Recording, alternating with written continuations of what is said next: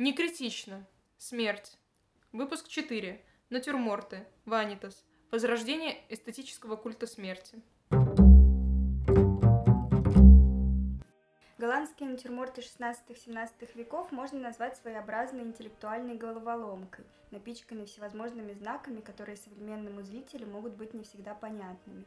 Ванитас – это жанр живописи, такой аллегорический натюрморт, предназначенный для напоминания об быстротечности жизни, тщетности удовольствия и близости смерти. Часто такие натюрморты содержали контрастные символы богатства и символы эфемерности и смерти – во многих из них в центре композиции находится как раз череп. Наибольшее распространение они получили во Фландрии, Нидерландах в 16-17 веках. Но отдельные примеры жанра встречались также и во Франции и в Испании. А латинское существительное «ванитесе» от латинского прилагательного «vanus» – пустой, означает пустоту, тщетность или ненужность. Источником такой трактовки служит нравоучительная сентенция из библейской книги Екклесиаста – Суета-сует, все суета. Эта фраза вполне отражает традиционный христианский взгляд о том, что земные блага и погоня за богатством и удовольствиями являются временными и бесполезными. В строгом смысле Ванитас – это прообраз натюрморта как более позднего жанра.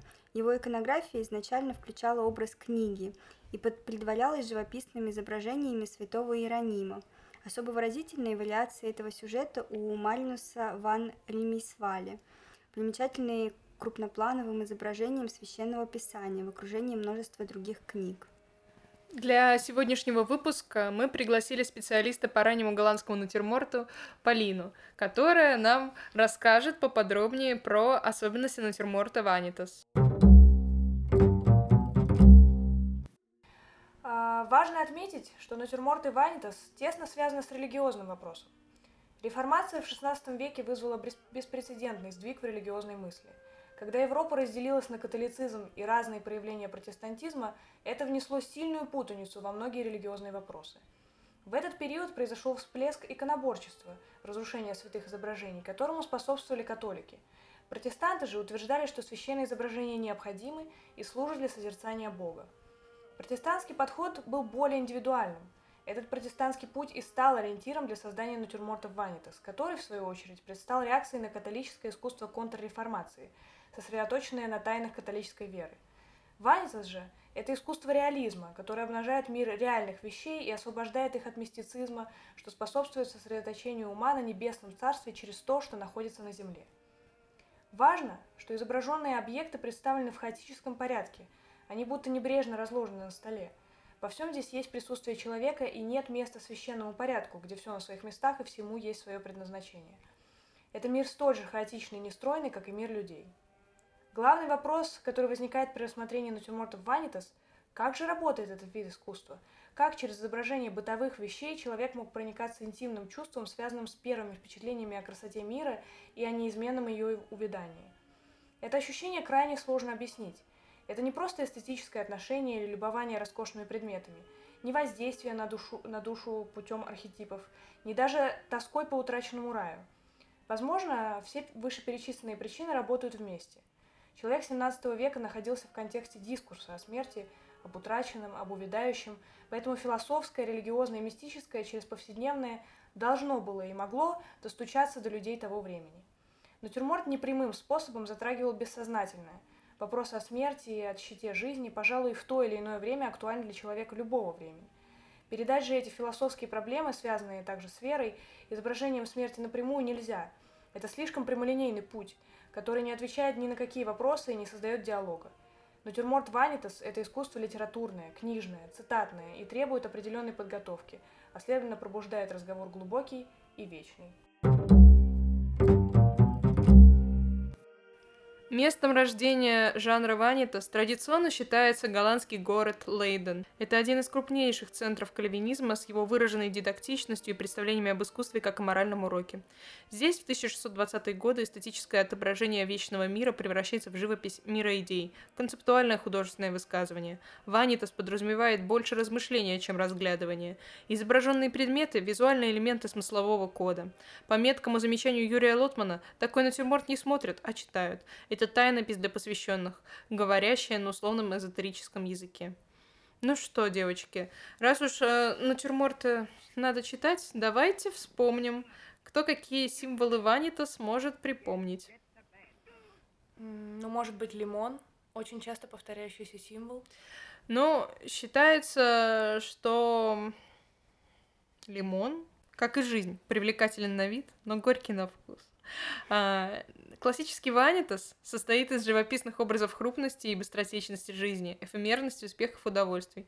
Поэтому очень часто там а, присутствуют мыльные пузыри, которые символизируют кратковременность жизни и внезапность смерти. И также такие временные элементы, как дым, часы или даже часы песочные. И все это указывает на то, что жить нам недолго. Или мы не знаем, сколько нам жить. А, а ты, Алина, что скажешь, какие тебе вспоминаются элементы? Например, зеркало.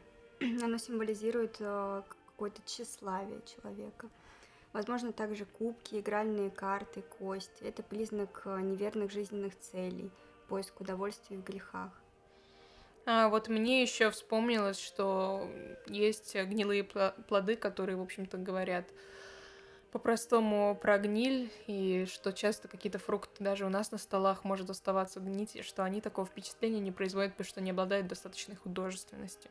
Еще есть лютня. Это популярный символ любви, но при этом, если у нее сломаны струны, то это символизирует смерть или раздор. Ну, череп это вообще центральный элемент э, ванитас, по крайней мере, как принято считать. Прямая отсылка к смерти. Да, вот, и вообще про духовное перерождение.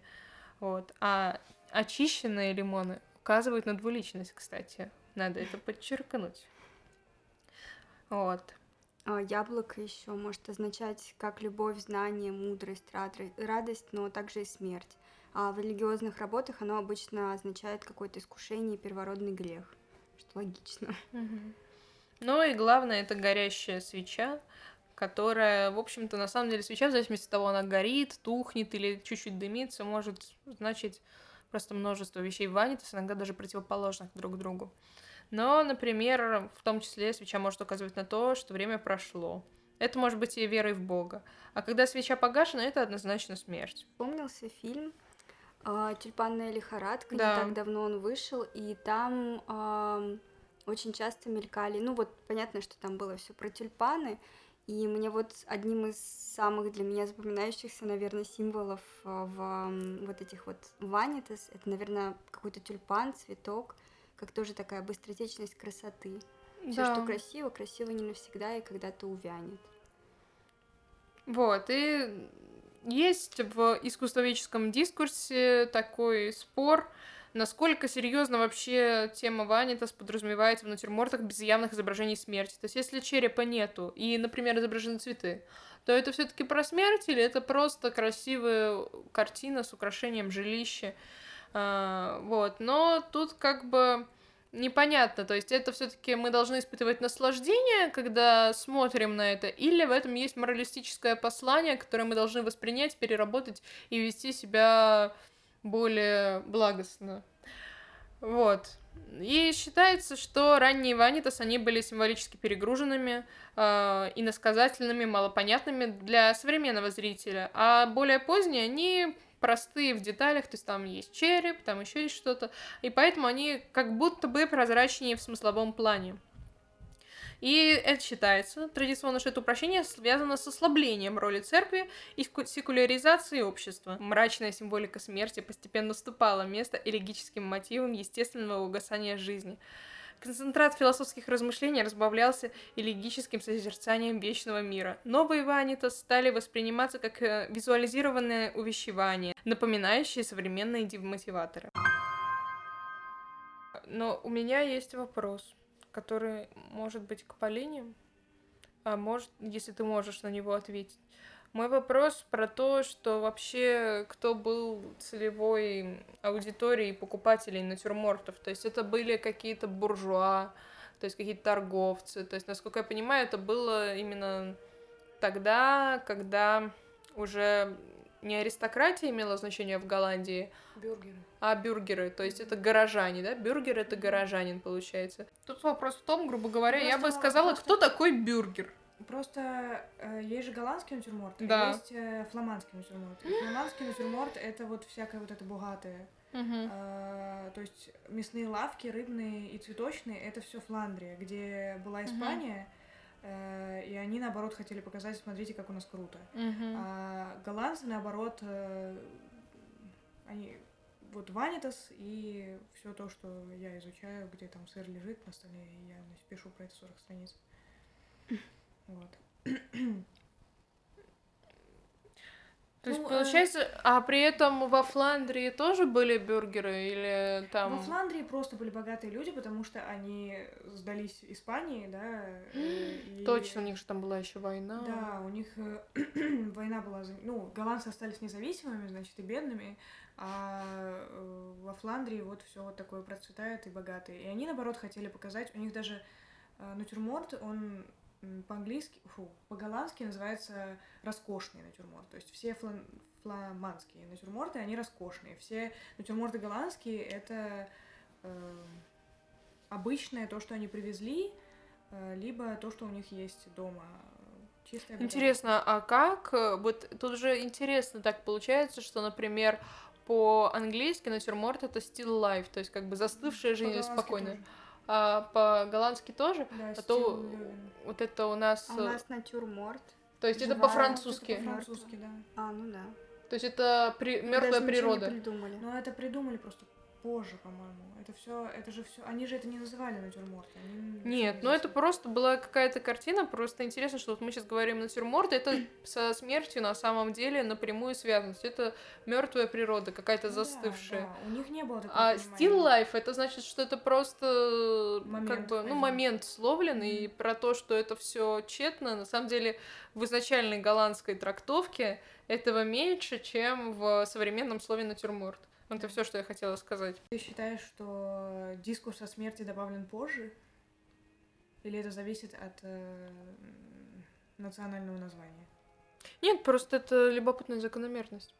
То есть, как Мгм. бы, больш- очень большая разница между тем, что когда ты уже в слове, в натюрморте есть корень морт, смерть, и когда ты просто говоришь, что это, как там, либен, э, как still life, Still life, да. still life, а ты сказала как-то, что это как-то пока, Still living. still living. Ну, с цветами тоже большой вопрос, потому что цветы-то как раз покупали, чтобы э, показать свое богатство.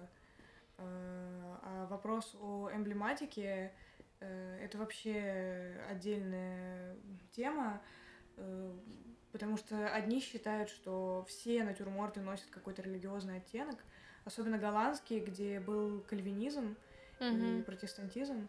Э, то есть, э, не знаю, любая булка это падение империи. Э, Это, это под большим вопросом. Все ли люди, которые покупали эти картины, имели доступ к книгам с символикой и эмблемами? Сейчас, кстати, вообще практически их не найти. И в зависимости от того, какую книгу ты читаешь, ты получишь разное послание. Ну, то есть, если, э, когда мы говорим о смерти, тут более или менее понятно все, да? Ну, то есть, э, ты видишь пузырь и понимаешь, что это щита бытия, да, или трубку, там, дым и так Мгм. далее. А, например, натюрморты, которые изображают цветы, или вот те натюрморты, э, где просто показан стол среднестатистического голландца, что вот они хотели сказать. Э, Это сильно зависит от художника и сильно зависит от того, насколько подкован зритель. И вообще предполагалось ли, что эти натюрморты, где изображены простые столы, они должны нести какое-то религиозное слэш э, Интеллектуальный смысл. интеллектуальное послание. То есть обычно их покупали просто, чтобы повесить у себя дома и подумать, ну то есть это целый вопрос о том, почему они вообще начали рисовать натюрморты. Ну, голландцы, э, к чему я пришла в своей работе, э, я считаю, что это у них была очень сильная торговля, и там э, среди бытовых предметов появляется что-то вроде китайской какой-нибудь э, китайского блюда, да, какой-нибудь роскошный нож там гравированный. Это чтобы показать, э, что у них, грубо говоря, не все так плохо, несмотря на то, что э, ну, они, в общем, э, не так богаты, жили. как э, фламандцы, да. Поэтому вопрос здесь такой социологическо-политический, да, стоит ли там вообще видеть символы, Э, не знаю, мне кажется, что это мы уже, ну, то есть, Можем домысливать. да, можем домысливать. То есть в одной статье написано, что лимон это горечь жизни, а в другой Мгм. написано, что это Да. непонятно что. Но тут, видимо, да, именно все сводится к тому, что когда ты созерцаешь натюрморт, то ты или говоришь, что ты видишь объекты, или ты пытаешься им дать какую-то интерпретацию, потому что само по себе как бы над пейзажем еще можно подумать, а натюрморт, с одной стороны, вещь очень вечная, а с другой стороны, там Да, хочется видимо, как будто бы что-то еще кроме вещей В увидеть. академии у натюрморта изначально, когда ранг был искусство Мгм. сделан, да, в 17 веке, у него вообще был самый низкий Даже ранг, ниже потому- пейзажа, по-моему. Да, даже ниже пейзажа, потому что, ну, хорошо, я думаю, что мы сейчас вот к этому вернулись, да, э, что натюрморт представляет собой просто тренировку для художника, да, то есть как, бы, Мгм. как хорошо ты умеешь Композиция. копировать, как хорошо ты умеешь выстраивать композицию, э, ну, наверное, тогда было не так, потому что были целые художники Мгм. натюрморта, правильно? Ну да, Ну. естественно, тут что-то имелось в виду. Это какая-то была это фиксация реальной жизни. Я недавно читала статью о том, что а, когда изображали на картинах каких-то вещи, то это было а, изображение как бы того, что тебе принадлежит.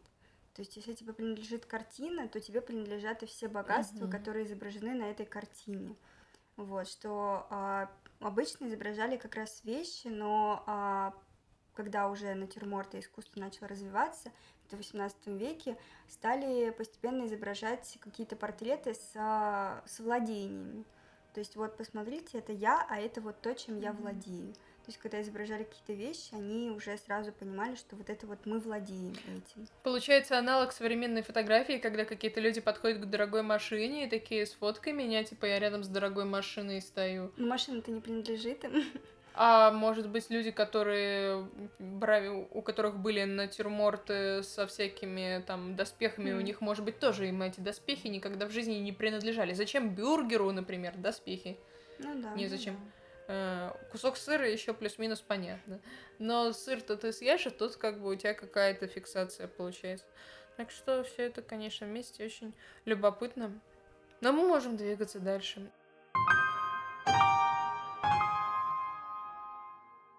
Особое место в натюрмортах Ванитас занимали книги. Вместе с географическими картами и пищими перьями они символизируют щиту светских наук и мирских знаний, а также пределы человеческого разума по сравнению с божественным провидением. Поэтому книги часто изображаются ветхими или потрепанными, со следами порчи, разрушений или небрежного использования.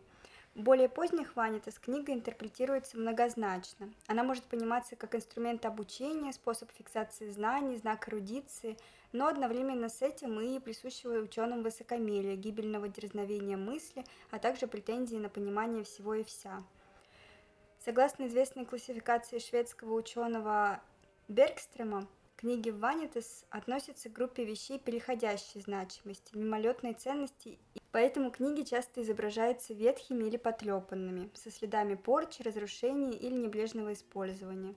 Более поздних Ванитас книга интерпретируется многозначно. Она может пониматься как инструмент обучения, способ фиксации знаний, знак эрудиции, но одновременно с этим и присущего ученым высокомерия, гибельного дерзновения мысли, а также претензии на понимание всего и вся. Согласно известной классификации шведского ученого Бергстрема, книги Ванитас относятся к группе вещей переходящей значимости, мимолетной ценности. На многих полотнах книга изображена не в виде конкретного издания или манускрипта, а как пустотелый бутафорский предмет, то есть условный элемент иконографии мемента моли, от латинского «помни о смерти». Само ее присутствие на картине имеет обобщенное эмблематическое значение с овеществленной риторической фигуры, знака давно минувших событий, навечно застывших в словах. Такие изображения встречаются, например, в работах Питера Класса или Хармана ван Стейнвека. К жанру ванитас относятся также и популярные всеми любимые цветочные натюрморты. До XVIII века цветы в вазе символизировали бренность, ведь земные радости так же быстротечны, как и красота цветка. Символика растения очень сложна и противоречива. Часто один цветок мог иметь довольно много значений. Например, нарцисс одновременно символизировал самовлюбленность и считался символом Богоматери. Часто обе трактовки имели место быть на одном и том же полотне, а выбор наиболее подходящий падал на зрителя. Разгадки таких противоречий кроются в книгах эмблем 16-17 веков, где всевозможные иллюстрации и фразы сопровождались пояснительными текстами. Сейчас такие энциклопедии, возможно, покажутся нам скучными, но тогда они были на пике популярности. Такие вот чек-листы для расшифровки картин 17 века.